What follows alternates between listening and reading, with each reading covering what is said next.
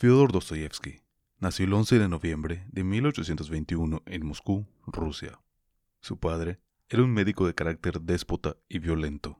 Por el contrario, su madre era una mujer amorosa y protectora, que murió prematuramente por tuberculosis en 1837, hecho que sumiría al padre de Dostoyevsky en el alcoholismo. Más tarde, su padre lo enviaría junto con su hermano a la Escuela de Ingenieros Militares en San Petersburgo.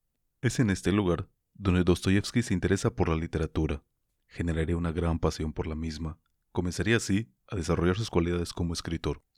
En 1839 le llegó la noticia de que su padre había sido torturado y asesinado por un grupo de campesinos. Este hecho afectó profundamente a Dostoyevsky, ya que él mismo había deseado la muerte de su padre en repetidas ocasiones, además de que atribuiría la intensidad de sus ataques epilépticos a este sentimiento de culpa. Dostoyevsky sabría incorporar su padecimiento de epilepsia en sus obras, ya que se ve reflejado en algunos de sus personajes. Entre sus principales obras se encuentran Los hermanos Karamazov, Crimen y Castigo, Memorias del Subsuelo, El Idiota y El Jugador.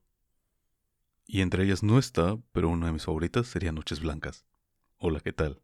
Mi nombre es Berto, y hoy vengo y te cuento Noches Blancas de Dostoyevsky. Siéntate y disfrutemos de esta obra juntos.